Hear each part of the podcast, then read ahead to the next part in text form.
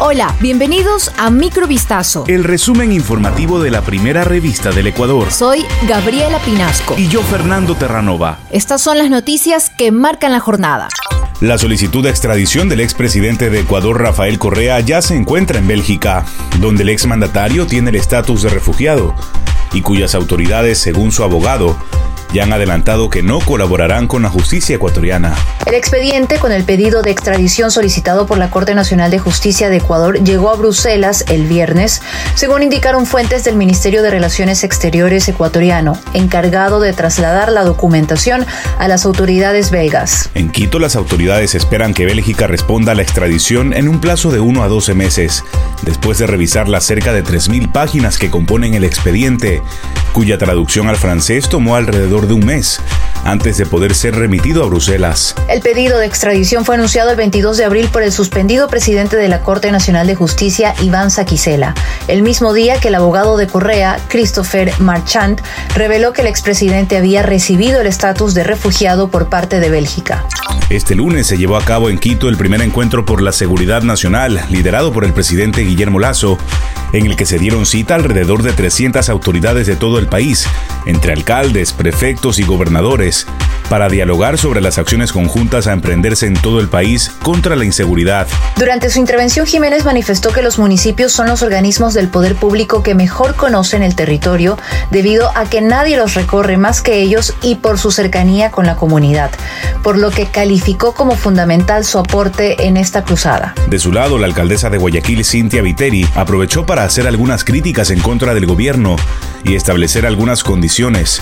Una vez más, resaltó que la seguridad es asunto exclusivo del gobierno central de acuerdo con la Constitución. Textualmente, la funcionaria indicó, vamos a la reunión, pero estoy segura de que si el presidente no presenta un plan, si no da recursos, las balas, vehículos, entonces habrá citado a una especie de escuelita cómica.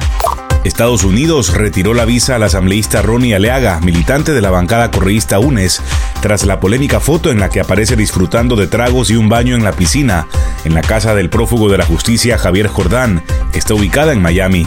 La información fue confirmada este lunes por el legislador, quien hace unos días intentó justificar su aparición junto al sentenciado por asociación ilícita debido a la venta irregular de insumos médicos en los hospitales públicos durante los meses más duros de la pandemia de COVID-19 en Ecuador. Aleaga manifestó sobre la acción en su contra lo siguiente. En el marco de la proterva campaña en mi contra he sido notificado del retiro de la visa a los Estados Unidos. Es evidente que se aplica el lawfare en mi caso, sin tener un solo proceso legal en curso. Es cuestión de tiempo para que la justicia y la verdad brillen, dijo. En ocasiones anteriores, el embajador de Estados Unidos en Ecuador, Michael Fitzpatrick, ha anunciado el retiro de visas estadounidenses a ecuatorianos involucrados en casos de corrupción y narcotráfico.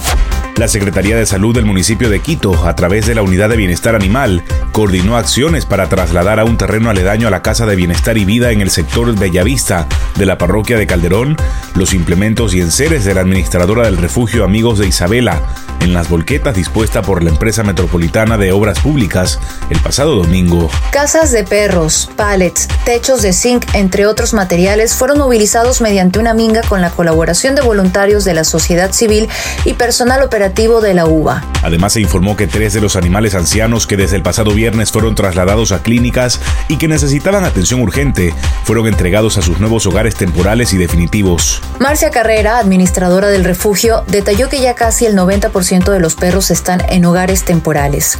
Muchos de ellos han sido adoptados, pero instó a la ciudadanía a acudir al predio para apoyar el traslado hasta finalizarlo. El presidente de México, Andrés Manuel López Obrador, informó este lunes que rechazó la invitación para asistir a la Cumbre de las Américas ante la exclusión de varios países por parte del anfitrión, Estados Unidos, cuyo gobierno confirmó que Cuba, Nicaragua y Venezuela no serán invitados. El mandatario informó en su habitual conferencia matutina, no voy a la cumbre porque no se invita a todos los países de América y yo creo en la necesidad de cambiar la política que se ha venido imponiendo desde hace siglos, la exclusión. Un funcionario del gobierno de Joe Biden dijo este lunes que Cuba, Nicaragua y Venezuela no serán invitados a participar en esta cumbre, porque Estados Unidos sigue manteniendo reservas sobre la falta de espacios democráticos y la situación de los derechos humanos en esos tres países. México estará representado por el canciller Marcelo Ebrard en la cumbre, que comienza este lunes en Los Ángeles. Esto fue Microvistazo. El resumen informativo de la primera revista del Ecuador. Volvemos mañana con más. Sigan pendientes a vistazo.com y a nuestras redes sociales. Bye.